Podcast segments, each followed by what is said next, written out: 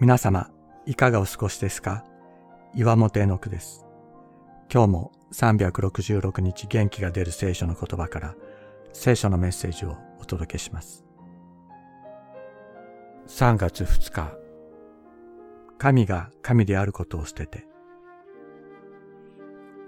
イエス・キリストは神の一人子と呼ばれます。ここで一人子という言葉は自分自身という言葉を比喩的に言い換えたものです。神ご自身が人となってこの世にやって来られたのです。ご自分を愛さない人間を愛するためでした。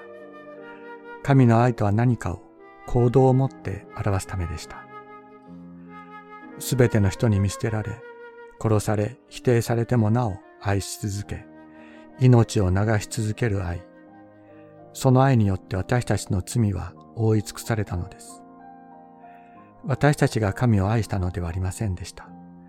神が私たちを愛し、神であることを捨てて人となり、十字架に命を捨ててくださいました。そうしなければ私たちは救われないからです。神が神であることを捨ててでも、成し遂げようとなさった神の最優先事項。それは、この私に、あなたに、ご自分の命を与えることだったと言います。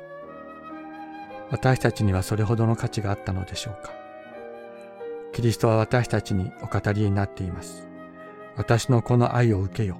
そしてあなたも愛する者となれと。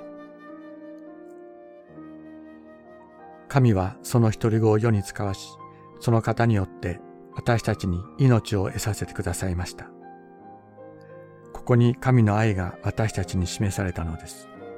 私たちが神を愛したのではなく、神が私たちを愛し、私たちの罪のために、なだめの供え物としての御子を使わされました。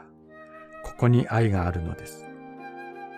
愛する者たち、神がこれほどまでに私たちを愛してくださったのなら、私たちもまた互いに愛し合うべきです。ヨハネの手紙第1、4章9から11節